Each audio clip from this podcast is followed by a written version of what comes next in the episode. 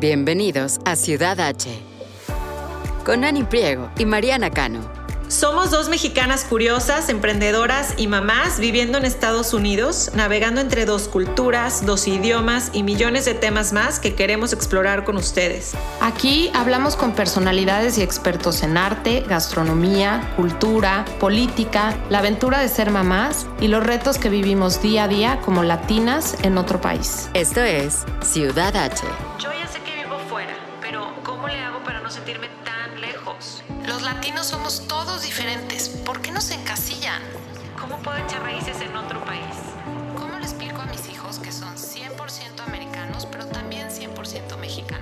Ciudad H es un espacio en donde los hispanos nos unimos para compartir, dialogar Y por qué no, también desahogar todo lo que sentimos al vivir lejos de nuestro país.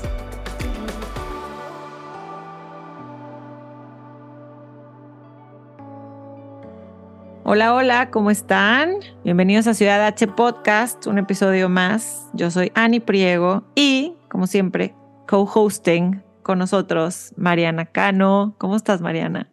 ¿Cómo estás, Ani? Feliz de estar aquí grabando contigo, como siempre, y hoy en un episodio especial que estamos tú y yo solitas. Y la verdad también me encanta. Como que la verdad es que sí nos preparamos muchísimo para todas las entrevistas, siempre buscando traerles pues expertos, gente que admiramos y, y que tiene esta vida bicultural. Y, luego cuando nos dimos cuenta, pues también está padre platicar nosotras, volver a un poco esos episodios de antes donde podíamos platicar nada más tú y yo mientras editamos estos nuevos episodios para cerrar temporada. Cuando platicábamos de, de todos los temas que queríamos tocar, nos, nos fuimos ahí a nuestras listas de a ver, ¿qué, ¿cuáles son los episodios que tú y yo teníamos que queríamos hablar? Y salieron unos temas muy buenos, que es el que siempre, siempre hemos tenido ahí latente, las diferencias entre regias y chilangas. Que para quien no sea mexicana o mexicano y estén escuchando, regias somos las personas que nacimos en Monterrey, regiomontanos, nos dice. Y chilangos, los que nacieron en la Ciudad de México. Y pues como siempre estando en el mismo país, nada más cambias de ciudad, te mueves tantito y más si es así como norte, sur o centro, hay muchísimas diferencias. Entonces estaría padre platicar un poco de esas, nada más. Pero también se nos ocurría como conocernos más tú y yo en este episodio. ¿Te acuerdas que al principio nos hacíamos preguntas así inesperadas? De que de Ujú. repente, oye, esta pregunta, y tú no, no, no, ¿qué me vas a preguntar? Y yo también. Y entonces también queríamos eso, como lo que siempre yo tengo ganas de preguntarte cuando te veo y que siempre estamos corriendo porque la entrevista, porque la no sé qué, pero pues darle un poco más de profundidad a algunos temas en un episodio corto y que pueda fluir padre entre tú y yo. Totalmente. La verdad es que siempre tenemos también un poco de el tema del tiempo cuando tenemos invitados. Entonces siempre salen temas súper interesantes que me quedo pensando como, ¿qué pensará Ani de esto que nos acaba de decir el invitado o de este tema que salió? Y como que tampoco podemos indagar tanto porque tenemos al invitado que hay que continuar con el guion y las preguntas y así, y como que siempre se quedan ahí en el tintero. Entonces está padre el, el formato que, que tenemos hoy. Sin guion, sin nada, es nada más como tú me vas a hacer una serie de preguntas y yo a ti, yo no sé qué me vas a preguntar y tú tampoco sabes yo qué te voy a preguntar, ¿no? En eso habíamos quedado. 100%. ¿Quién empieza? Pues ¿quién empieza? ¿Quieres? A ver, yo quiero hacerte una pregunta, la más obvia de todas, que yo creo que nunca me la has platicado a fondo. A ver. Yo sé que llevas ya viviendo acá seis años, ¿no? Nah, error. Cállate. Siete, Ya cumplí ocho. ocho en el verano. Ocho. Ok. Ocho años acá. Sí. Este, que O tienes sea, tus. 2015. Ok, ok. 2015, que vives en Woodlands con tus dos hijos chiquitos y todo. Pero realmente, real, real, realmente. Oye, ¿Cuál no ha sido- chiquitos. Bueno, sí, exacto. Ya, Mariana, chiquitos, ya llevamos rato de conocernos. Ya, Ya esto sé. está, el tiempo vuela. Bueno, pero es que después, comparados con mis grandulones, que ya Sí. tengo una en la universidad, los Es sigo cierto. siendo viendo bebés. Pero Es cierto. este, ¿cuál ha sido realmente el shock cultural con el que más has sufrido o, o- o peleado desde que llegaste a Estados Unidos? Se me hace que el médico, ¿eh? el tema de no poder mensajearte con tu pediatra, mensajearte con tu médico general, que, que el WhatsApp es como, claro, a la hora que quieras, te, el, como que ese uno a uno con doctores, con dentistas, con quien quieras, me sigue costando y sigo extrañando esa línea directa porque todos los doctores están ocupados. Eso que no es personalizado me ha costado mucho, mucho, mucho. Híjole, es que sí, sí es horrible, porque tú con tus hijos sí viviste en Nacieron México en con México, ellos, ¿verdad? Ajá, nacieron en México y llegué aquí cuando estaban muy chiquitos. Claro. Entonces, sí tuviste en México esta relación directa con tu pediatra de hablarle, hacerle preguntas, de que estuviera ahí todo. No, qué maravilla. Sí. nunca viví eso. Tú no sabes lo que es. Tú, tú, por eso no lo extrañas. No fue shock. Pues sí fue shock también, porque al final, o sea, yo había ido a doctores o temas de mis papás o así, y si te topas con, con que acá pues no tienes esa, esa, esa comunicación directa, pero tuve la gran suerte que la primera amiga que yo conocí aquí en Houston era pediatra. Entonces era increíble porque como que tenía la información del doctor y luego a ella le hablaba por teléfono y ya me, ella me explicaba y me decía. Y me, entonces sí fue un paro. La verdad sí fue como muchísima suerte haberla tenido a ella y su esposo es neonatólogo, que de hecho acaban de venir de visita hace poquito y fue una maravilla tenerla cerquita. Entonces como que eso sí, pero siguen, siguen saliendo temas con mis hijos de doctores, pues toda, todo el tiempo. Entonces sí tienes toda la razón. Eso es, eso es, es horrible también la calidez. O sea, una cosa es cómo se maneja, pero la calidez también es diferente. Entonces, sí, yo creo que eso es así como el de los tops, de los tops, tops, tops. Y mira, te lo preguntaba yo también, porque en una entrevista que tuvimos con Mauricio Martínez, que los dos, los dos son regios, platicaban que crecen con la cultura americana muy de cerca, ¿no? Y como yendo mucho a la frontera y como con todo esto, como más familiarizados con la cultura gringa. Entonces, ¿será que por eso tú crees que has tenido menos shocks al venirte a vivir a Estados Unidos por esa cercanía que tienen con la cultura americana o no necesariamente? No sé, porque seguro tú también venías a Estados Unidos o a Texas de shopping o no, o no era algo que tú hacías y tu familia hacía. Sí, sí, sí, sí, pero y toda la tele que consumíamos también era gringa. O sea, si veíamos. Yo creo que ganamos en frecuencia, tal vez. Exacto. En que los regios por la cercanía veníamos más. Pero no, no creo que yo veía algo diferente a que, a que ustedes, porque yo me acuerdo de estar en las tiendas y pues oía y inmediatamente sabes que son chilangos, así como ustedes saben inmediatamente que estamos en Monterrey. O sea, entonces es como yo oía mucha gente mm. que venía o de México o de Puebla. Entonces no sé, por eso te, la volteo, porque yo creo que es lo mismo, porque vivíamos nada más la primerita capa. O sea, una cosa completita es ir de vacaciones y otra es vivir ahí. Claro. Hasta lo, comparo cuando viví en, Washington, D.C. por un intercambio. Tampoco te puedo decir que me ayudó mucho a cuando me vine a vivir aquí, porque estás, sabes que no te vas a quedar estás ahí temporalmente y sí trabajé y sí estudié mm. y salía mucho y viajábamos, pero nunca, o sea, mi mente se fue a, y si vivo aquí, es que tienes que vivir, vivir, vivir, vivir la cultura y no nada más saber qué vas de pasadita, creo yo. Sí, sí, sí, sí. Y el tema médico, coincido contigo, a lo mejor no tanto con los hijos, porque te digo que yo no tenía eso en México nunca lo viví, pero sí tuve, mis tres hijos nacieron aquí y, híjole, sí, el trato, como dices, es muy seco, muy osco, muy, quieren que, digo, y lo hacen por, o sea, están al pendiente al final de tu salud y, es, en especial Houston tiene un sistema médico extraordinario, ¿no? Pero no hay esa calidez, o sea, el trato, las enfermeras, de los doctores, de que, que no sea en tu idioma, es, es durísimo. Sí, definitivamente. Bueno, te quiero hacer otra, ahora yo tengo una pregunta. Oye, yo traigo de todo, ¿eh? Yo me voy a ir, ya sabes. Sí, échalas, échalas. no necesariamente este, el tema bicultural, pero bueno, vámonos light, no te asustes. ¿Qué estás leyendo ahorita? ¿Qué estoy leyendo ahorita? Estoy leyendo un libro que se llama La ladrona de huesos. Ok. de Manuel. Ay, se me fue su apellido. Luego se los ponemos aquí en los episode notes. Pero me está gustando muchísimo. Está como de Halloween y Día de Muertos ese título. No, no, no, no, no, no, para nada, no.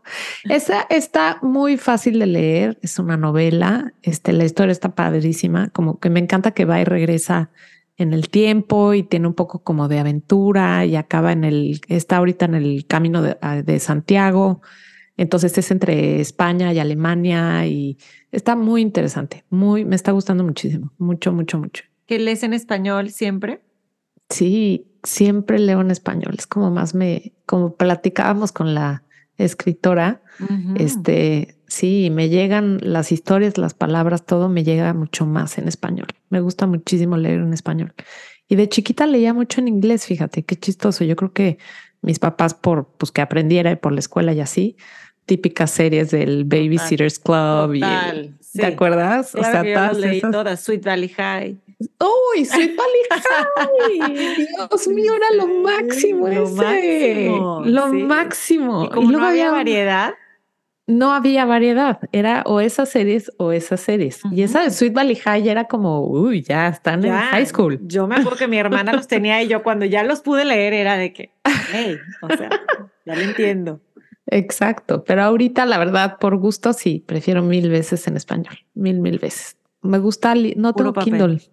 Ah, ¿cómo no tienes Kindle? Es lo mejor. Bueno, yo. Todo el mundo me dice que es, es lo, mejor. A mí me lo, me lo regalaron en un cumpleaños mi esposo porque yo cuando más lo es en la noche, no sé tú. Sí, igual. Entonces la lamparita y él se duerme y así, ¿no? Entonces en el Kindle está bruto porque es menos, menos luz. Y yo mm. también, yo pensaba que no me iba a gustar y que X, pero lo quería explorar. Y él oyó que yo dije que lo quería explorar y bueno, me aproveché y me regaló a su propio beneficio también. Y lo amo, lo amo para todos lados porque mis libros estaban llenos, que típico que vas a la clase de tus hijos y se te cae el café, se te arruga la bolsa, o sea, entonces se, te, se me hacían feos que pues tiene, les da personalidad, pero el Kindle está más compacto. ¿Tú? ¿Qué estás leyendo ahorita? Ah, o sea, va a ser doble. Va a ser tuyo. Ah, bueno, no sé. o si quieres te pregunto otra cosa, ¿no? No, no, no. Mira, el otro día describía esto con una amiga que me regaló un libro en diciembre. Lo acabo de terminar. lo, en verano me lo llevé. Dije, este verano va a ser mi lectura de verano de entre los viajes de aviones. Pues claro que no. O sea, mi, mi hábito de lectura, no quiero juzgarme diciendo que, que es pésimo, pero es muy variado. Entonces, ese lo leí, pero leí muchos en, medio. O sea, los domingos leo uno en particular que me gusta así con mi café y es, Sapiens se llama. Entonces ahí estoy, lo estoy leyendo, lo estoy ojeando.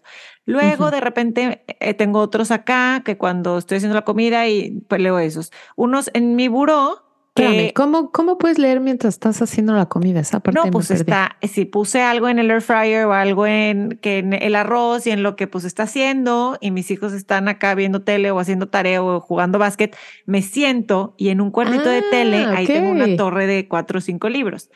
Pero de esos ligeros, facilísimos de leer. Y entonces ahí este, lo estoy hojeando. O de crónicas cortitas. O It Goes So Fast de una periodista en NPR. Entonces los tengo esos mm. ligeritos ahí.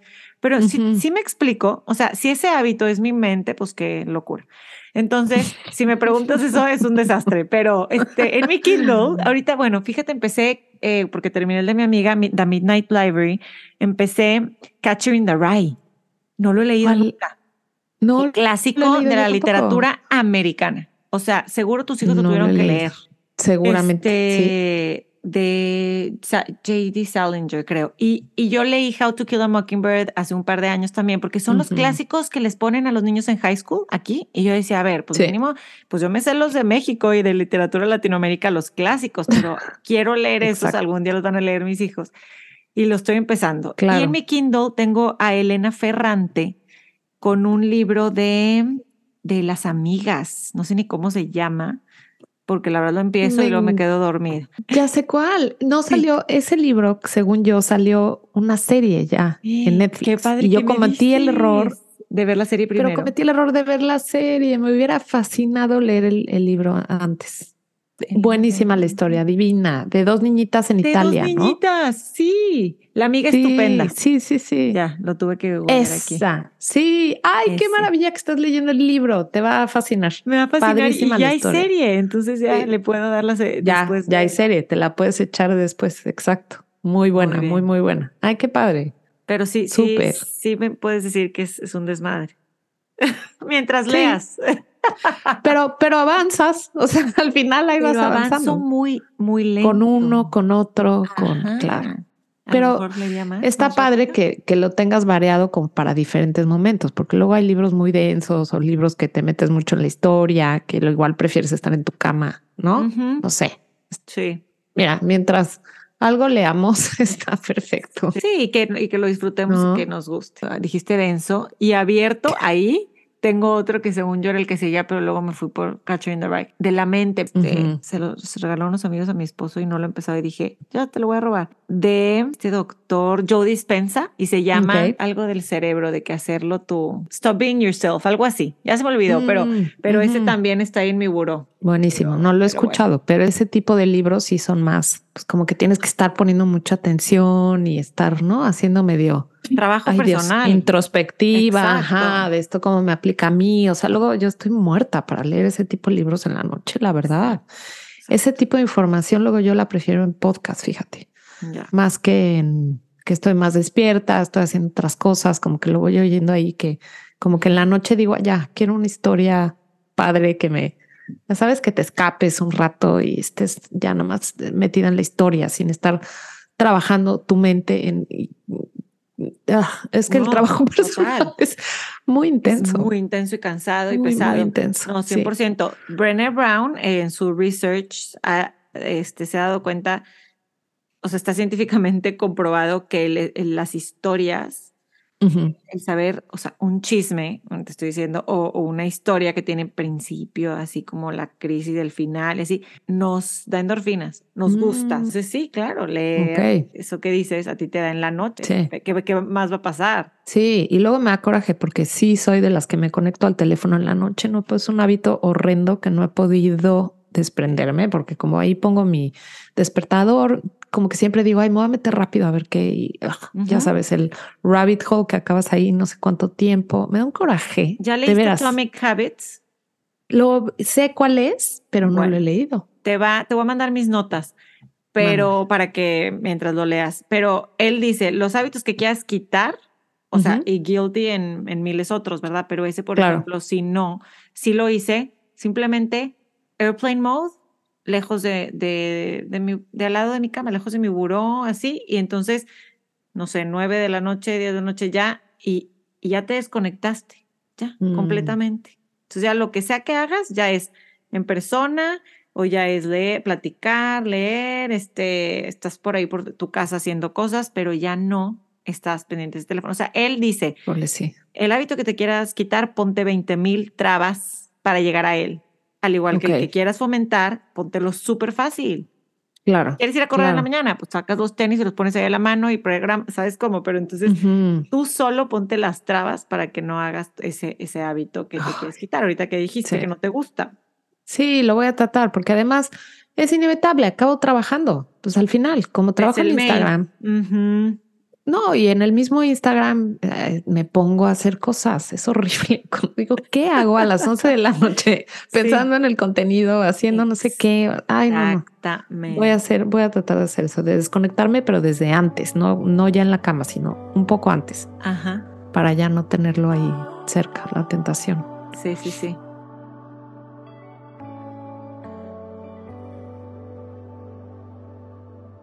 Oye, a ver, ya entremos a temas más densos. A ver, algo A que te quería yo preguntar, un tema que quiero explorar. Hay muchos estereotipos alrededor de las regias y las chilangas, ¿estás de acuerdo? Miles. Millones. Y prejuicios. Y prejuicios y cosas que yo creo que lo importante es no generalizar, porque no quiere decir que todas las regias sean de una manera ni que todas las chilangas sean de otra. No sé si estés de acuerdo o no. Imagínate. Tú, Ani Priego, eres mi primera amiga regia. Lo sabía y lo anoté. Dije, ¿Es en dije, a ver, además de mí, ¿tienes otra amiga de Monterrey? Question mark. Tengo, espérame, hay una pareja de amigos, tenemos un grupo grande de amigos de mexicanos, todos somos chilangos, excepto una pareja que son regios. Ya. Sí, no, es cierto. Tengo a esa pareja de amigos regios, pero mi experiencia, o sea, mi pregunta es, ¿es mito o realidad que le caemos mal las chilangas a las regias?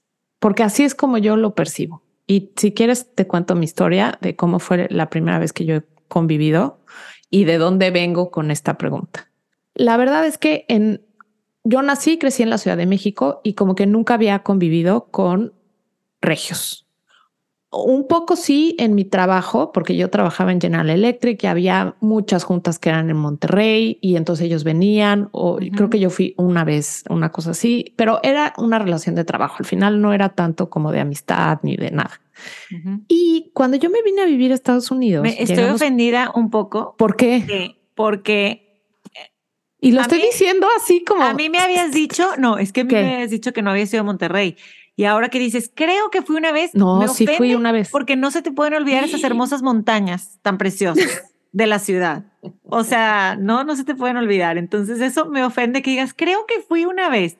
Pues no, te voy a decir por qué lo digo así. Desde el avión.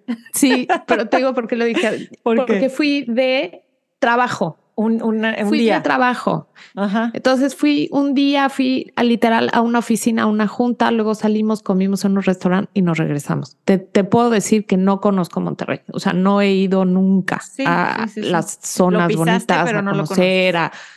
Exactamente. Entonces, cuando yo me fui a vivir a, Estados Unidos, llegamos a Dallas y después de un año de haber estado yo en Dallas, imagínate, me voy enterando que hay un grupo de mexicanas. Ahora, tienes que entender que Dallas no es como Houston o Woodlands, que hay muchísimos grupos de diferentes mexicanas. Dallas hay menos y en esa época que yo llegué hace 20 años, pues había todavía mucho menos. Claro. Entonces llego y pues estoy de recién casada, tratando de hacer amigas, nos hicimos amigos de otra pareja y ahí vas, ¿no? Como poco a poco. De repente, un año después, yo me entero que hay este grupo de 30 niñas que se juntan todos los miércoles, que le llaman miércolitos. Yo nunca había oído esa palabra. que, se juntan los miércoles, que al final es el miércolitos y que la mayoría son regias. Entonces yo dije, ay, pues qué increíble, yo quiero ir, yo quiero conocerlas. Y lo que me dijeron fue que yo no podía ir porque ya eran muchas. Y que la verdad ya no creían que fuera un grupo tan grande, que así estaban bien y que ya era mucha gente la que se estaba viniendo, llegando a vivir a Dallas y que pues que no, casi casi que hiciéramos otro grupo. Total, pasaron. Entonces, ese fue mi primer acercamiento, ¿no? Entonces como que dices, what? Ok. Luego pasa ya el tiempo y una amiga con la que sí nos llevábamos también chilanga me dijo, oye, me toca a mí el miércoles en mi casa. Y es mi casa y yo invito a quien se me pegue la gana. Entonces te quiero invitar y quiero que vengas. Yo como de kinder, Ani, como en kinder, de voy o no voy, pero pues ya me dijeron que no quieren a nadie nuevo, a qué voy, a que me hagan caras, este, ya sabes, total, al final dije, bueno, pues yo voy. Y fui y eso no, no, no, no encajé, no me sentí welcome, no, no, no encajé, es lo único que te puedo decir.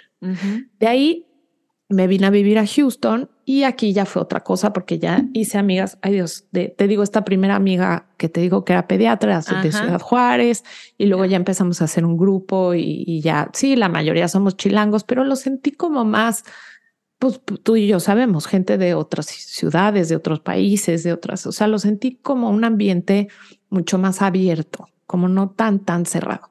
Entonces, lo único que me hizo esa experiencia fue confirmar de, no, pues sí son muy cerradas, sí no les caemos bien las chilangas y pues sí, sí está cañón entrar en este grupo.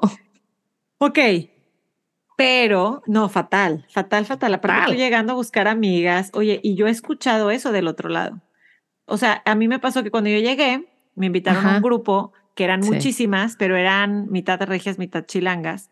Ok. Y justo llegué como seis meses y se desintegró por lo mismo, porque ya eran muchas. Entonces, tú ponías tu casa y de repente 30 mujeres, pues fiesta. Y, y sí, y entonces se hizo como dos o tres subgrupos Y yo decía, híjole, ya a ver dónde termino. Y ahorita hoy estoy de lo más feliz porque con uno de ellos me sigo llevando y, y, y, cumpleaños y saliditas y así, especialmente con, con dos. Con otra, por los niños la seguí viendo. Con otra, pues me cae muy bien y de repente nos vamos a cafecitos. Pero entonces lo que yo entendí es, o sea, explotó porque era demasiada gente. Ya entonces ya vas y, es una fiesta, no platicas, no es una juntadita cozy, padre. Sí.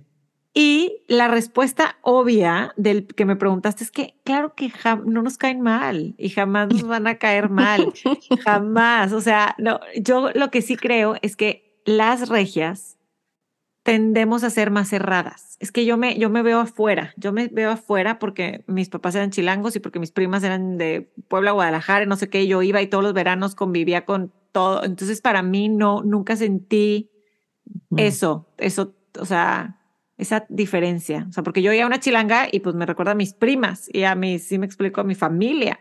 No era este, de que mi familia llevaba años en Monterrey.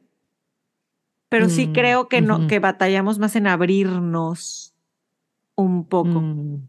Como que nos encanta si ya encontraste una o dos que, que te entiendes y sí, sí, sí, totalmente. Ya, ya, ya dices, ya, ya prefiero ya no conocer más. Más gente. Pero no sé, tú como chilanga, ¿no, ¿no crees que también, digo, algo dice que sean un grupo de puros chilangos menos y dos regios? Sí, yo creo que pasa un poco igual. Yo creo que como dices, es tan, e, es, difícil irte a otro país. Sí. Es difícil empezar a ser amigas a esta edad, porque vienes de un lugar en donde ya, a ver, en México ya me conocen mis amigas, saben, conocen a mis papás, conocen mi, historia. Con, entonces, al llegar a un nuevo país, pues sí tienes que llegar con esta nueva energía de querer abrirte y querer conocer gente. Entonces, sí entiendo ese sentimiento de que es muy a gusto cuando conoces a alguien que está hablando exactamente tu mismo idioma. O sea, hay muchos modismos, está el acento, que al final se oye distinto, se oye diferente. Eso es inevitable diferentes formas de decir las cosas, diferente comida. Entonces, sí entiendo que si encuentras un grupo de amigas que hablan igualito que tú y cocinan idéntico que tú y cuando tú hablas de referencias de Monterrey, sabes, saben exactamente de qué estás hablando y qué es lo que estás diciendo, qué es lo que nos pasa a nosotros también las chilangas. Y puede que te caiga mejor una chilanga, pero entonces esta está más como close to home. Ok. Exactamente. Exactamente, pero como chilanga, cuando yo llego a estos grupos, sí siento este, este, ay, no sé cómo decirte. Porque no es rechazo, pero al mismo tiempo no es bienvenida. No es inclusión, cero. ¿Es indiferencia? No, ¿Será indiferencia? ¿Será como me da igual? O sea, porque no vamos a ser amigas, porque así lo veo yo con las americanas. O sea, que, que los mexicanos tendemos. Las gringas sí las siento como que me da igual. La regia no es me da igual. Es. Es como. Ay, no sé, no sé, algo se siente. Pero es muy chistoso porque contigo no me pasó. contigo no me pasó. Conocido? ¿Muchas? Porque por eso digo. Pues sí, sí, hay más de más de 10. No, más de 10 no. Por eso te digo, no, es muy poquita. Es muy poquita tu, ¿cómo se dice esto? Mi referencia. ¿Tu muestra? mi muestra. mi muestra es poca. Lo que pasa es que como fue muy contrastante cuando llegué a Dallas, como fue esa primera, ese primer approach, este, pues ya me quedé sin imagínate ganas. que era una o dos personas, las líderes de ese grupo, y seguro se, se este, ¿cómo se, permeó esa mal, malvibrosidad. y ya. Y entonces por esas dos y otras tres que es conocido, ya, tachadas. Y así somos. Así somos en la vida. O sea, por eso, por eso, ya para que se te quite eso, va a estar cañón. Porque, porque sí fue muy. Pero se me quitó contigo. O sea, cuando yo te conocí fue otra cosa completamente diferente. Me encantaría, me encantaría saber cuando te dije en el evento de que, ay, soy de Monterrey. A ver, luego, luego. Sí, yo sí dije, no. no, pero por ejemplo, Ale fue la que nos presentó ahí en, en el evento también de Monterrey. Pero bueno, ah, es que Ale. tampoco es referencia. Porque qué Ale, sus por qué no papás son chilangos, igual que los. Ay, Dios. Sí, con Ale no lo sentí tampoco para nada. No. Para nada, para nada. Como que a lo mejor sí son más abiertos a. Ahora, si tú llegas, o sea, si yo hoy me fuera a vivir a Monterrey, dime la neta. Llego, rento mi casa ahí en medio de donde es San Pedro, no sé cómo se llama. Sí. Ajá, ahí, rento ahí en medio de la Ah, colonia. Y lo dijiste golpeado. Rento ahí. ok. Y empiezo a convivir. ¿Tú crees que sería un lindo recibimiento?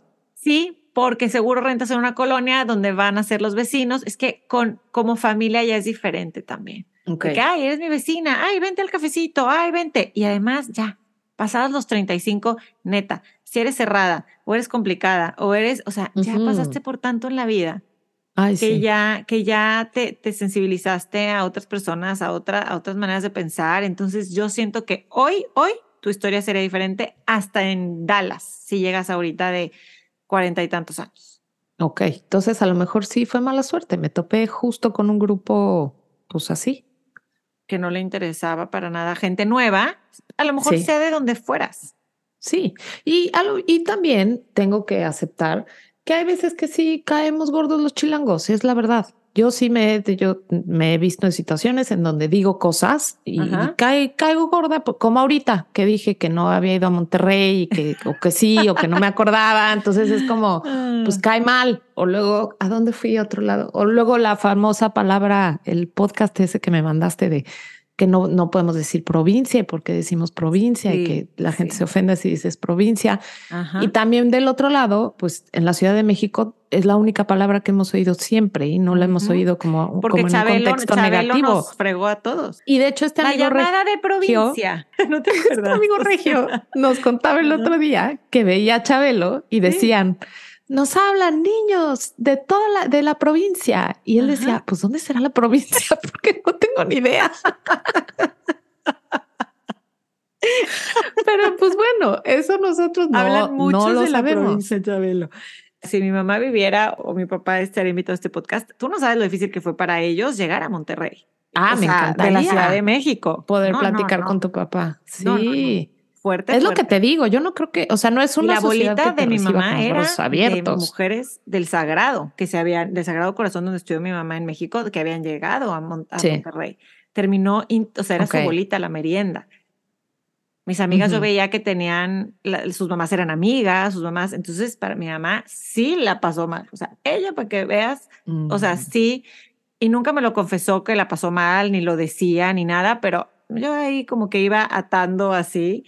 Y Ujú. porque pues ya eran los ochentas, yo nací en el 83 y venían llegando y ahorita ya Claro. es otra cosa. Porque también entiendo que es más chico, es una sociedad muchísimo más chica en tamaño. Sí. Si un regio llega a vivir a la Ciudad de México, se diluye en dos segundos porque es gigantesca. Ya hay Exacto. muchísimas colonias, muchos lugares donde vivir. O sea, Me quedé pensando en, en lo de que puedes caer mal, ¿verdad? totalmente. A mí me pasó una vez, fui a Querétaro Ujú. y, y llego y comimos delicioso en un restaurante muy rico, no sé qué. Y mi comentario fue, Ajá. ay, wow, aquí ya tienen Crate and Barrel. Wow. Ajá. Ese fue mi comentario. Sí. Y yo lo dije en buena onda porque hace 20 años que no vivo allá.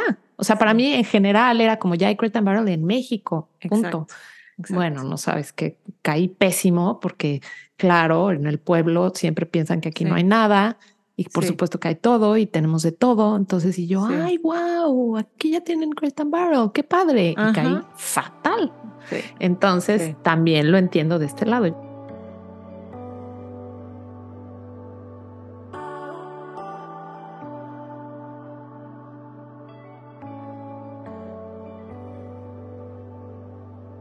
Si te pones a ver, un chilango, ¿cuántos estados de la República conoce?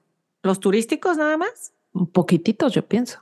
como que, no sé, al menos yo en, en Monterrey, pues tenías amigas de, de, por el TEC de diferentes lados y te ibas a su casa y te invitaban y armabas un tour por acá. Como que te abres más a eso. Este, digo, obviamente también tenía amigas que no te, no te juntes con foráneos y ni se te ocurra andar con un foráneo, porque aparte esa es la palabra que se usa. Foráneo. Foráneo, foráneo, que ahorita ya, Wow. foráneo, porque eran de fuera de Monterrey.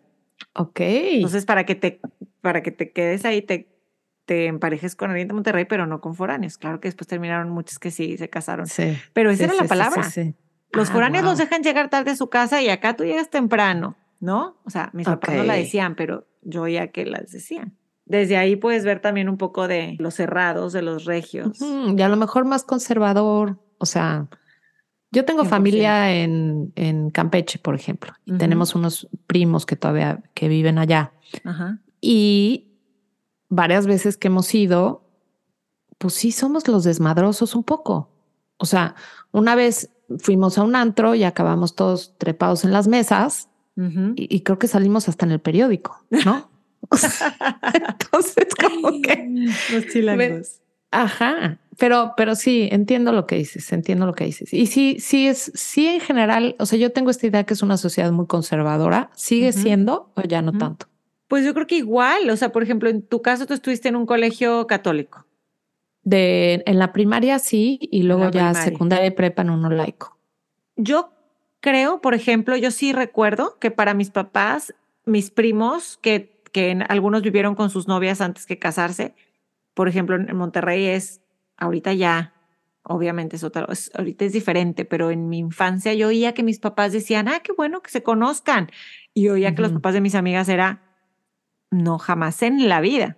Entonces, ahí yo empezaba a ver la diferencia de mente más abierta De tus papás. de mis papás a como Claro. una familia regia de generaciones y generaciones, Claro. como, sí, más conservadora en ciertas cosas, Claro.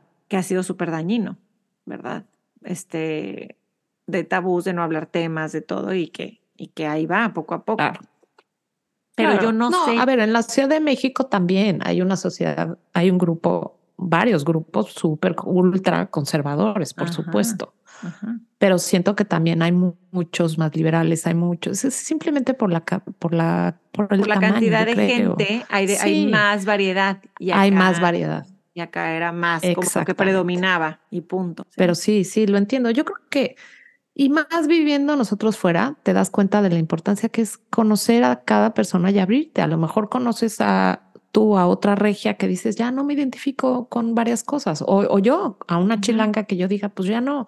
Y, y con alguien que a lo mejor es hasta de otro país, otro que, que te acabes identificando, ¿no? Como que ya se hace, se, aprendemos a, a ya no generalizar tanto, yo siento. Qué padre sería podernos conocer sin que lo primero que sea y, y Sea es un algo que juicio. a mí me da mucha curiosidad. Yo siempre pregunto, o sea, ¿de, de dónde eres?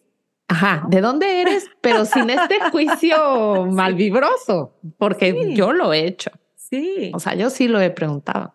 claro ¿de que lo dónde eres? preguntamos. Y, y, se, y, y es muy diferente de qué lugar vienes, de un lugar genuino, curioso, cuéntame, Ujú. a de un lugar que, que quiere juzgar, ¿no? Como de, a ver, ¿y de dónde eres? ¿No? Juzgar y meter una cajita. De que, ah, es de aquí, es de aquí, esto, esto le gusta. Esto. Exactamente. O viene de este país, ah, igual no me interesa. O, oye, no, no tengo amigos de este país, qué padre. O, pero. ¿por qué tiene que ser eso relevante? No sé. Muy Es- interesante. es un- no es- debería de ser relevante al final. Bueno, o sí, porque al final es parte de tu herencia, son tus raíces, es de donde vienes, es- se explican muchas cosas, se explican mucho trabajo personal también que estás haciendo. O sea, a lo mejor hay muchas creencias limitantes con las que crecimos que con las que ya no te identificas y a lo mejor quieres cambiar o a lo mejor, pero ahorita me acordé, este tema que decías que, em, que está todo muy centralizado y que, y que entonces Sí. es, es interesante analizarlo porque pues pasan todo, la mayoría de los países del mundo al final, ¿no? Como las capitales, pues sí, es ahí donde está el gobierno, es donde está ahí, las, si, si te vas a manifestar, pues vas ahí, porque pues al final sí son las capitales de, de los países, pero por otro lado, no exploras más tu país. Claro, uno de los mayores orgullos debería de ser cuántos estados voy a conocer primero de mi país antes de querer viajar a otros lados, cuando no muchas veces se hace y a lo mejor en las ciudades, en otras ciudades que no son en la Ciudad de México, se hace más eso, ¿no? Exacto. Claro. Sí, digo, creo yo, creo yo. pero si ya tienes todo ahí, pues si dices, ¿para qué salgo? ¿O para qué, qué me va a dar esta cosa en Chihuahua si aquí yo tengo esto también? No sé, ¿no? Oye, eh, cambiando un poco de tema, vi que cumpliste 21 años de casada. Correcto. ¿Cómo se hace eso? o sea, ¿qué es lo que hacen tú y tu esposo que más les ha servido para llevar un matrimonio unido y fuerte?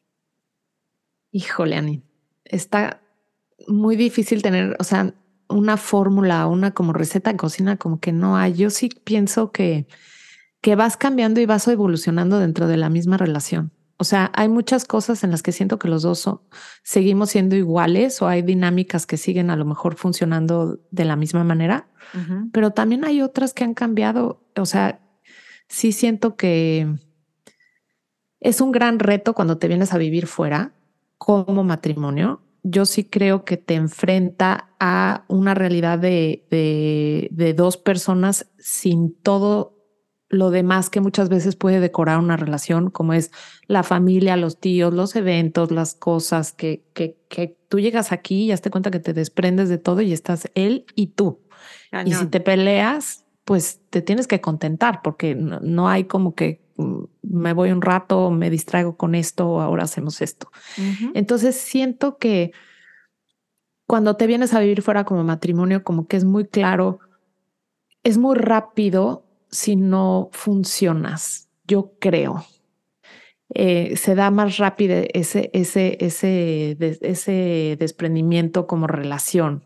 Y por otro lado, ajá, te das cuenta como mucho más rápido si estás fuera. Y por otro lado, como nos pasó un poco a Manuel y a mí, nos hicimos muy, muy, muy fuertes desde el principio por el hecho de estar solos acá y el querer empezar una vida solos acá. Entonces, el crear como nuestras bases eh, tan sólidas desde el principio, siento, pues que ha sido como que ya la base de, todo el matrimonio moviéndonos hacia adelante. Ahora, por otro lado, los roles han cambiado, la situación ha cambiado, eh, no es lo mismo estar recién casado, no es lo mismo cuando yo dejé de trabajar y tenía mis hijos chiquitos, no es lo mismo ahora que tenemos tres adolescentes ya. Y yo estoy regresando a una vida laboral mucho más en serio. O sea, todos nuestros roles con, es, es, un poco como cuando te dicen con los niños de por fin ya llegó este milestone, entonces ya lo entendí todo perfecto y algo cambia otra vez, ¿no? De ah, ya no está llorando porque le salen los dientes, qué felicidad, pero ahora el pañal, ¿no? por fin ya no se hace pipí y ahora, o sea, exacto. Entonces es como que me dices 21 años y te lo juro que no, no lo dimensiono como esa cantidad de tiempo tan grande porque gracias a Dios estoy muy, muy, muy contenta en mi relación y yo creo que él también, pero sí han sido como, como pedacitos muy distintos en los que cada uno ha tenido sus diferentes retos. Y te podría yo decir que ahorita, justo en este momento que me preguntas, estamos en una nueva etapa, sin duda, en donde nuestra familia ya somos cuatro en lugar de cinco, la hija grande ya se fue y eso como dinámica familiar cambia. Por otro lado, te digo que estoy tomando más responsabilidades de trabajo que antes no tenía, que son ya mucho más formales, que hace que roles que yo había tenido durante tantos años, pues ahorita están cambiando, ¿no? Entonces, em, es como un volverte a ajustar y un volverte a, a reencontrar cada vez al final. Y por otro lado, eh, pues digo, se va a oír súper trillado, pero en verdad es la comunicación. Yo creo que si no estás constantemente platicando con tu pareja en dónde estás y cómo te sientes, y esto siento que ya cambió, ya no, o sea, lo que nos había funcionado muy bien de esta manera, ahorita ya no está funcionando, entonces hay que volver a ver cómo lo hacemos para que se vuelva a acomodar. Oye, y para eso tienes, para meterle algo como más puntual, lo platicas siempre, tipo se van a cenar o en la casa, tienes así como que esto me funciona, porque definitivamente es la comunicación, punto y se acabó. Este, eh, eh, para poder hacer todo lo que ya mencionaste de poder crecer juntos, evolucionar y, y cambiar shifts cuando se tiene que hacer, pero tú te das cuenta de que cuando hacemos esto, reconectamos. Cuando empiezo la plática aquí o así, como que ya me imagino que ya tienes bien identificado eso. Sí, yo creo que es bien importante desde el principio que si hay ciertas cosas que te, que te gusten hacer igual, o sea, eso, o sea, esa teoría de los polos opuestos se atraen y cada uno tiene sus cosas y sus actividades, o sea, sí, pero sí siento que tienes que coincidir en cosas que te gusten hacer. O sea, por ejemplo, si a Manuel no le gustaría ir a probar restaurantes nuevos, pues estamos pelas, ¿no? Porque pues yo me la paso probando restaurantes nuevos todo el tiempo.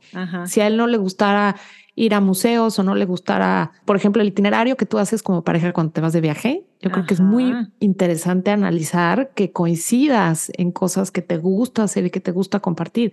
Pero sí, chistosamente ahí, o sea, sí platicamos, pero cuando más platicamos, lo que más disfrutamos es en la terraza de mi casa, servirnos algo de tomar. Él se echa un purito y ahí. O sea, cuando estás con esa tranquilidad, porque muchas veces con el restaurante o el evento, los amigos, o, o sea, a lo mejor no se puede tanto. Luego, entre semana, los dos cansados, pues tampoco funciona, ¿no? O justo antes de dormir, ya sé que tampoco funciona, o sea, estamos ya los dos agotados, ¿no? ya sabes cuándo no. O sea, con temas densos ahí, sí, yo ya sé cuándo no. Y eso es también como de conocer a tu pareja. A lo mejor tu esposo sí es de platicar antes de dormir, ¿no? No sé. El mío tengo clarísimo que no. Entonces, será en otro momento que estemos los dos más tranquilos o los dos más así, pero, pero sí, sí, sí es un reto constante. O sea, como que sí es y estarte como redescubriendo todo el tiempo. No sé. Sí. Es este y te lo pregunto porque justo vi algo de, de en Instagram que decía, if you're planning to be married for a long time, haz esto, ¿no? Y era pues aceptar. ¿Y qué decía? No, pues te lo mando. Eran como ah. cientos slides. Pero, pero sí, o sea, if you're plan, if you're planning, o sea, si quieres, si lo deseas, pues hay que hacer esfuerzos aquí, ajustar acá, ¿no? Aceptar esto, y bueno, por eso te, te lo pregunto, porque acabas de ser tu aniversario. Sí, sí, sí, sí. No, y son renegociaciones todo el tiempo y pero sabes que también creo que que tampoco debe ser algo que cueste tanto trabajo. Ya sabes, estoy luchando por mi relación todo el tiempo. A ver, no, no, o sea, como que siento que, que tiene que fluir también, o sea, como que no ser tan, tan no sé cómo explicarlo. Lo he oído de, de muchas parejas de, es que es una lucha constante y hay que estar echándole muchísimas ganas y no, a ver, si estás en esta lucha tan constante, pues a lo mejor no está ahí. Oye, por años. Sí. O sea, por años. Sí, sí, totalmente, de que no, pues sí, es un, es un trabajo y años y terapias y y si dices, híjole, ¿será, ¿será ahí? ¿Será, será esa persona? O, es una etapa difícil o es un momento? Pero pues eso ya, cada familia. Exacto. digo, cada pareja. Oye, pero algo, algo que yo te quería preguntar a ti, que va un poco ligado con este tema, que te digo que ahorita me estoy como redescubriendo otra vez en el tema de roles y cuestiones, sobre todo de matrimonio. En el sentido de que siento que antes era más fácil, o sea, yo entiendo que, que las mujeres ahora podemos hacer de todo y no hay nada más increíble que pensar en mis hijas, que ellas decidan y escojan cómo quieren vivir sus familias, a qué se quieren dedicar. Y todo esto me parece increíble. Pero de alguna manera siento que se deben de volver como, como a estipular un poquito los roles y si van a cambiar a como eran antes. O sea, como que siento que antes estaba muy claro de, ok, el esposo va a trabajar y es el que va a sostener a la familia, entonces la mujer es la que va a cuidar la casa, los hijos y las... Hay o sea, mi punto es que si hay familias que quieren seguir haciéndolo así, adelante. Si hay familias que ya no les funciona hacerlo así y tú quieres como mujer tener un desarrollo profesional, adelante. O sea, yo siento que lo padre de la apertura es que todo se valga, pero al mismo tiempo siento que hay que redefinir un poco esos roles. Porque entonces, si yo como esposa ya no voy a estar en mi casa en toda la mañana porque tuve juntas y ni mi esposo tampoco, y tú si quieres comer todos juntos comida saludable y hecha por ti. Entonces, ¿cómo nos volvemos todos a acomodar para que tratar que eso se siga dando y, y, ahora qué le va a tocar a él, qué te va a tocar a ti, qué te va...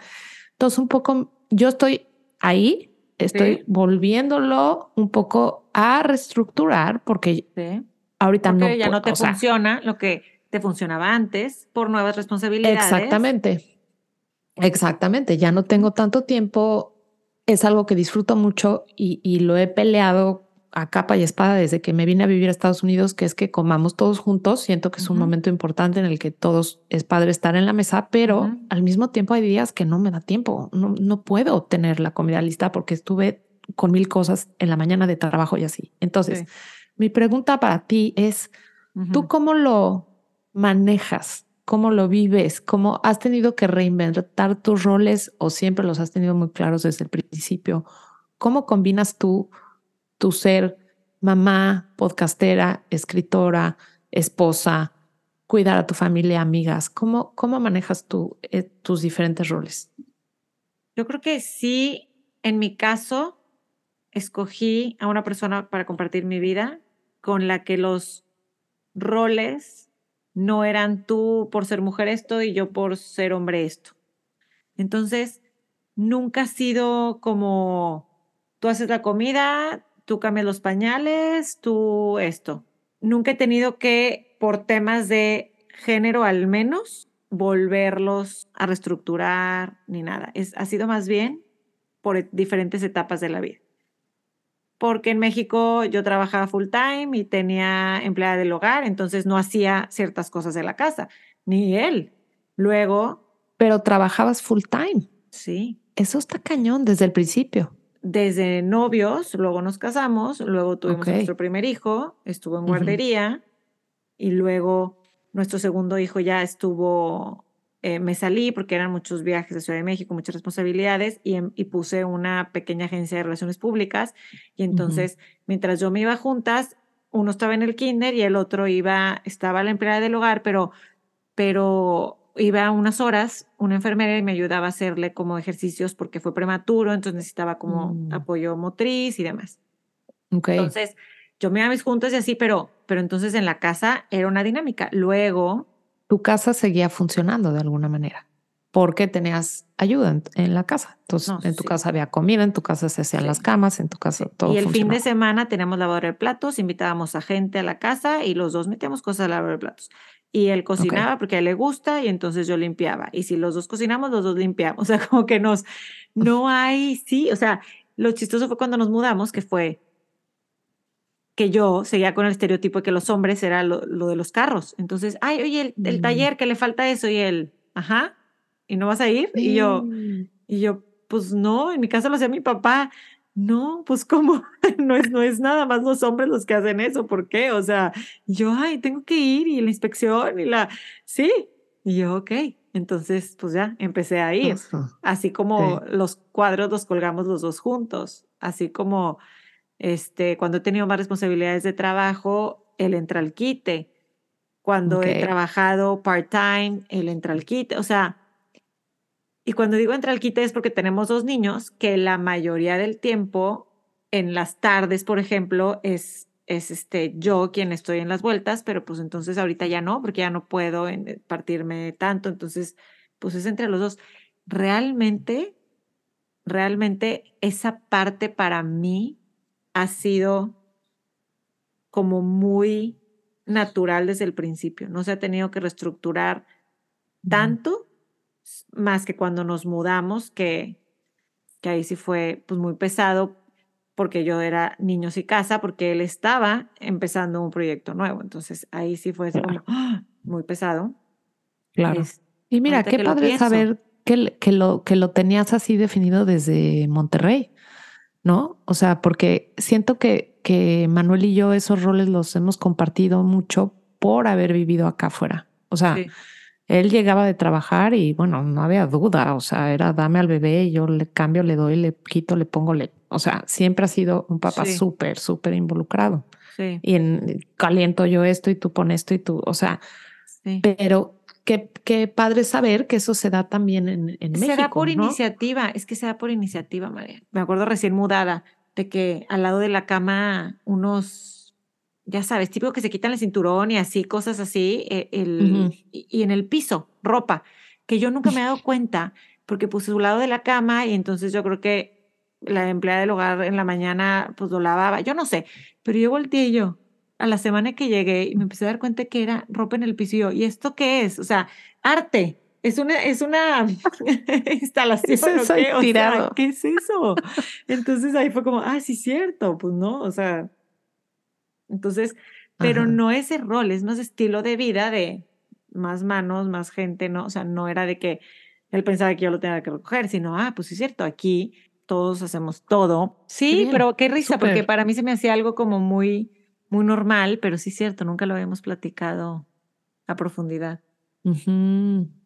Sí, no, me encanta. La verdad es que es un tema me que me encanta explorar, sobre todo ahora viendo a mis hijas que, Sí, em, pues sí, que se van a enfrentar a, a diferentes roles y diferentes este, maneras de pues, crecer tu familia, crecer tus hijos, y se me hace que todas son válidas y todas son interesantes, siempre y cuando, eh, pues sí, no descuides a tus hijos, no, o sea, en- entre los dos estés como viéndolos, viendo por ellos y por tu casa y, y sí, dejarnos de exigir tanto como mujeres también, que yo siento que, bueno, yo en lo personal, híjole, de repente digo, a ver, no pasa nada, ¿por qué, ¿por qué tengo que tener este nivel de exigencia de que estén ciertas cosas de cierta manera de cuando al final no es importante si, si vas a llegar a ese momento de mal humor, me, me explicó, o sea, entonces, eh, sí, es justo en lo que estoy ahorita, fíjate, justo en lo que estoy ahorita, en ese proceso como de volverme a, a, a- a organizar.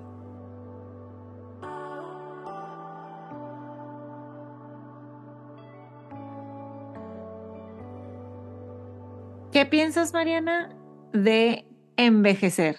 Oye, y nada más de decirlo, o sea, la palabra envejecer no me gusta, no tengo nada en contra de envejecer, pero envejecer se oye, se oye pinche, o sea, nada más de- de- Qué horrible. se oye horrible, pero te juro que yo no le tengo miedo, creo, a envejecer. O sea, sí, al contrario, la, I embrace it, pero esa es la palabra de que pase el tiempo y que se note en todo nuestro, nuestro ser. Me encantaría saber, me llevas unos añitos, ¿no? Sí, sí, no, Este, 10, 10 añitos. Tampoco todo lo redondeas tú. Este, ¿cuántos cumpliste? Yo cumplo 40. 40. 48. Bueno, ahí está, ¿Ves? 8 años. te llevo. Ocho, Ocho. ocho, no, no lo redondees. Bueno, sí, por eso eres como mi big sister, este, porque literal mi hermana me lleva eso. Em, O sea, ¿qué piensas Ok. de, de eso hoy? Y justo me da risa porque yo también tenía esa pregunta para ti Mm. y que iba a otro lado, que era como a dónde te ves de viejita, si te ves en Estados Unidos o México. Pero también escribí la palabra viejita y, y se me empezó a revolver el estómago, que es un poco lo mismo de envejecer, la vejez. Pero ¿no? es que tenemos esta idea de, la, de, las sí. novelas, o yo no sé, de que vimos a las abuelas sentadas tejiendo, que, que, que, que padre que una abuela pueda sentar y tejer y me encanta, y, pero es el hecho de, de viejita. Piensas poca energía, ya sabemos a través de la ciencia que no tiene que ser así, ¿no? Y hay más conocimiento de qué puedes hacer para poder cargar tu propia maleta y tus nietos y tu no sé qué y, y- Justo hay una serie en Netflix que, que acabamos de ver que se llama Blue Zones. No Ajá. sé si la habías oído. zones de zonas. Blue Zones de zonas, que son, explora las diferentes zonas del mundo en donde vive la gente mayor, la gente que ha durado más años, pero que ha llegado bien. Entonces, todo un análisis de por qué llegaron bien a su vejez o a esa edad. Y está súper interesante porque habla de un tema de alimentación y de ejercicio, pero también habla de un tema de las amistades, de rodearte de gente, de tener esta interacción en donde no ver la vejez como, como soledad, ¿no? Y como que importantes son estas relaciones las que te hacen también llegar bien a ese punto. Pero yo como que lo veo y no me lo había puesto a pensar hasta ahorita que me dijiste, pero sí lo separaría en dos cosas. O sea, por un lado, me emociona el llegar bien, el llegar fuerte, el llegar con la mayor energía posible para poder disfrutar, ¿no? ¿El Esos- llegar a dónde? a, a- a la vejez. No, pero ¿qué piensas de envejecer, de este proceso? Entonces, todo el proceso de antes es el que te digo que lo divido en dos, Ah, porque con la edad y llegando ya casi a los 50, me he dado cuenta y te lo tengo que confesar a ti hoy, que sí Y a la soy bien. Ya, bueno, sí, sí estamos grabando, ¿va? Se me olvidó. Este, Ah. que este, sí soy bien vanidosa, Ani. Lo No. primero es reconocerlo, qué padre. Sí soy, sí soy. O Sí. sea, yo veo gente que se deja las canas y de verdad digo, qué admirable, no sé si podría.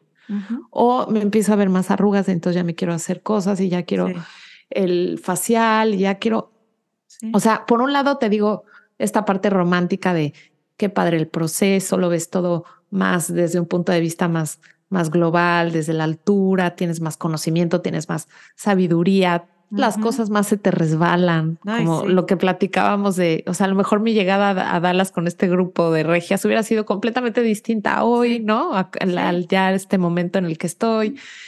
Pero, por otro lado, desde el punto de vista físico, así vanidoso, Sí me cuesta trabajo, Ani. Sí me, sí, sí está pinche de repente verte en el espejo y decir, chin, o sea, antes tantitas chapitas y ya Sí. estamos. Cañón. Y ahora cada vez me tardo más y cada vez, aunque yo no quiera, aunque esté consciente de eso y diga yo, ay, me vale, ¿por qué me exijo tanto? ¿Por qué me quiero ver bien? ¿O por qué? No puedo evitarlo. De verdad te lo digo. A lo mejor es algo que tengo que trabajar aún más, pero sí me gusta, o sea, me hace sentir muy bien. O sea, obviamente cuando me siento bien por dentro, Claro. con más, eh, es más evidente que se ve que estoy bien por fuera, pero sí me gusta verme bien, sí me gusta la ropa, me gusta vestirme, me gusta, la, o sea, aunque sea de lo más vanidoso y de lo más superficial, me gusta. Entonces, cuando te ves en el espejo y te ves diferente y lo que antes te funcionaba ya no, y ahora tengo menos pelo aquí, Ay, ya tengo- ya sabes, o sea, dices, también. ¿qué está Ya no te puedes dejar banks. Yo tampoco. No, pues trato, pero, pero ve, o sea, ve este hoyito de No, aquí, los qué horror, banks ¿no? Este aquí, video ya los no lo... banks aquí. Sí, yo una vez, ay, fleco. Y, y, pues hace unos años me dice fleco. No, pero pues ya como que Pues ya. ya como que ya no hay de dónde. Y yo, ¡ay, Dios! Sí, no. Entonces no. es raro, ¿no? Como que desde el punto de vista de emoción, de, de, de este rollo de, em, o sea, de cómo te sientes por dentro y todo, me emociona mucho y todo. Pero este, esta onda eh, más superficial, híjole, sí, sí, sí me afecta. No te puedo decir que me vale gorro y que vengan las arrugas y el pelo blanco. No, no estoy ahí todavía, la verdad, la neta. Muy, muy válido. Y Sí. el otro día, yo ahorita que dices que unas chapitas, yo el otro día dije, ay, ya no puedo estar de cara lavada. Ya no puedo, ya, yo me No. gusta irme de cara lavada a veces a lugares y yo ya no puedo, China, a ver, tantito aquí, tantito acá. o sea, sí, es un tema que podríamos darle, darle, dar un episodio completo que después, que después tratamos, pero yo creo que vemos mucho, nos juzgamos mucho más que la demás gente. Yo te veo y ni me di cuen- ni me doy cuenta de mil cosas que tú piensas que la demás gente se da cuenta, ¿no? Entonces, ah, yo estoy platicando con una amiga, estoy platicando con mi co-host, estoy platicando, o sea, cuando yo pienso en mi mamá, el otro día vi una foto y yo, ay, mira, yo me estoy arrugando ahí, mi mamá también, pero ¿tú crees que yo veía que mi mamá tenía arrugas? Pues no, yo la verdad no. Entonces yo como Claro. que sí vivo más en ese plano de decir, y hay niveles de vanidad, ¿verdad? Porque cada quien, a lo mejor alguien es la pestaña, a lo mejor alguien es el gimnasio, a lo mejor alguien es, porque mi miedo es que tener una cana, mi miedo es que se me caiga el pelo, mi miedo es que ya no esté fuerte y del músculo, o sea, todos tenemos nuestros miedos, todos Claro. y todas, obviamente. Claro. Pero, pero a mí lo que me pongo a pensar mucho es eso, es de verdad siento que es nosotras con nosotras mismas, si pensáramos y nos viéramos a través de los ojos de las demás personas, pero yo creo que también es eso, que nos enseñaron a como que tienes que estar bien para los demás, entonces los ojos de los demás, esa mirada que te regresan también está como que a veces piensas que te están juzgando mucho. Y sí, sí es un ejercicio de que te empiece a, pues sí, de, de- de cosas con las que crecimos también, o sea, para mi Ujú. mamá y mi abuelita siempre fue muy importante el verte bien y salir bien y salir con lipstick hasta el súper, ¿no? Ujú. Y pues al final está bien si lo quieres hacer así y eso te hace sentir bien. El tema es que que es lo muy fácil confundirte. bien. Exacto, porque te hace sentir bien. Sí, No porque, no porque te tengas que ver bien, porque luego también también dices, dime de qué presumiste, de qué careces. Y la gente que está impecable siempre, pues dices, mm, o sea, no sé, este, pero que lo hagas por ti. O sea, como esa señora de 85 años que, no que, que le encanta arreglarse y así, qué padre, pero lo hace por ella. O sea, no, no, ojalá, ¿no? No para que la gente piense que está bien, pero sí, te totalmente. sentir bien. Te da alegría, es un placer para ti, es una gozada para ti. Sí. Y luego al final, el, el, pues el salir mucho en las fotos de Instagram, por ejemplo. O sea, ahorita ya lo logré superar y es algo que no me importa, es algo porque lo hago desde un lugar en donde en verdad te quiero compartir que vayas a este museo que está increíble, ¿me entiendes? Entonces, si lo hago desde ahí, me, sale más natural el quererte lo compartir y el quererte a lo mejor hablar a la cámara y decirte que vayas. Pero al principio Dios mío santo, qué horror. Yo decía, ¿por qué me voy a, por qué tengo que salir yo en la foto? No quiero salir y no quiero ponerme y no quiero verme, pero también por otro lado ha sido un ejercicio padre el decir, pues, pues sí, al final soy yo la que te lo estoy recomendando, la que te lo estoy diciendo que fui. Este, pues hagámoslo de una manera que, que salga divertido y, y suelto la foto y digo, ay, mira, ya, que se vaya al universo, no me importa. Claro, tengo una última. Échala. ¿Tú tienes? No. ¿Ya acabaste? ok. ya acabé. Sí. ¿Qué te aporta Ciudad H en tu vida? Mira, lo primero, cuando yo pienso en Ciudad H, pues pienso en ti, obviamente. Entonces, lo primero que me aporta a mi vida es el haber encontrado esta relación contigo y una amistad contigo. Eso para mí es lo más importante. Aplausos la verdad. chinos. Este. este. Me encanta cómo, cómo nos descubrimos las dos, cómo nos hemos ido conociendo, cómo hemos ido creciendo. Yo he tenido conversaciones contigo que no he tenido ni con mi mamá. Y la verdad, eso me ha enriquecido muchísimo. El tener este espacio para poder platicarlo, para poder desahogarme, me, conocido mucho yo. O sea, hay veces que las dos tenemos que oír el episodio para editarlo, para quitar y, y es un aprendizaje bien grande cuando te escuchas hablando, diciendo, profundizando, analizando de cosas que dices, madres, eso no, no, no lo había yo pensado así. No lo había internalizado, no lo había, sí, sí, sí, sí. Ajá. Y por otro lado, me aporta muchísimo el, los invitados que hemos tenido todas las historias que hemos conocido de, de, sus, de cómo vive cada quien su biculturalidad. Y al final, verlo, aprenderlo, disfrutarlo desde este lugar sin juicio. O sea, yo creo que ese es mi mayor aprendizaje de vida los últimos años, el tratar de llegar a las situaciones con una genuina curiosidad y sin un lugar de juicio en donde puedas darte cuenta que cada quien lo vive diferente, cada quien trata de hacerlo de, de la mejor manera que puede y el descubrir todas estas formas en las que diferentes personajes que hemos tenido, que hemos tenido de todo, hemos tenido en la política, pero chefs, pero en el arte, eh, y, y, ver cómo cada quien lo, lo ha podido eh, explotar de la mejor manera para el beneficio de sus vidas, eso se me ha hecho increíble que se ha podido lograr a través de este podcast, ¿no? Sí, bellísimo. La verdad. Pues aporta mucho. Y a ti. Entonces. Y a ti, y a ti, y a ti. hay proyectos que te dan muchas cosas y este de verdad que me da mucho propósito, o sea, mucha, e, e, esa, yo, yo necesitaba sentirme parte de una comunidad y, y lo, lo estamos logrando con este podcast. El conocer todo tipo de personas en diferentes industrias y saber que tanto en, en, la biculturalidad y en el vivir en otro país con otro idioma, con otras tradiciones, con otros, todos sus retos, pero también como seres humanos. O sea, para mí es fundamental conectar con otros seres humanos para sentirme viva e inspirada y este podcast Ciudad H lo hace todos los episodios. Entonces, feliz, feliz, feliz. Total. Totalmente. Y entendernos un poco aquí, ¿no? ¿Qué, qué demonios estamos haciendo aquí? ¿Por qué todo el mundo habla de los latinos y, y quiénes somos y, y cómo no, no siempre nos, nos identificamos muchas veces, pero sientas que sí te tienes que identificar. Entonces, todas estas conversaciones que hemos tenido, la verdad, han sido increíbles para ubicarnos tú y yo dentro de este país que nos, que nos tocó vivir, ¿no? Exacto. Totalmente. Ay, Mariana, pues qué variado episodio.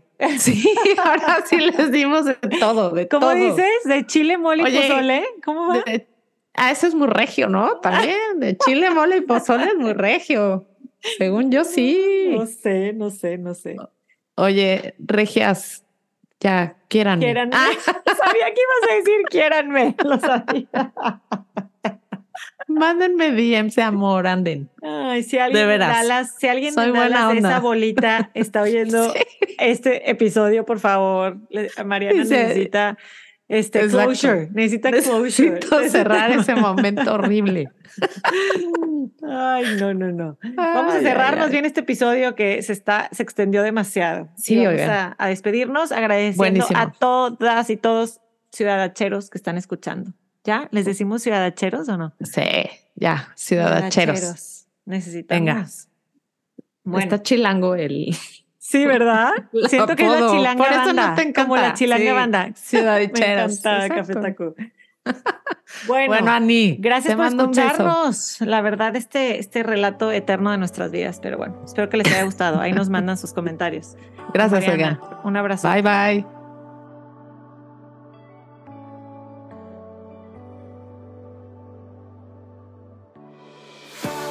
Acuérdense de seguirnos en Instagram. Estamos como arroba Ciudad H Podcast.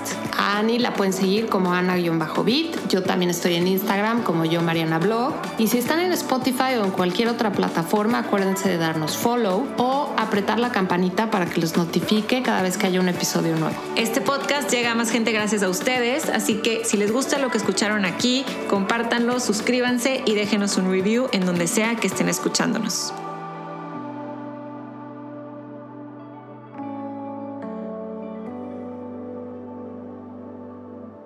Esto fue Ciudad H.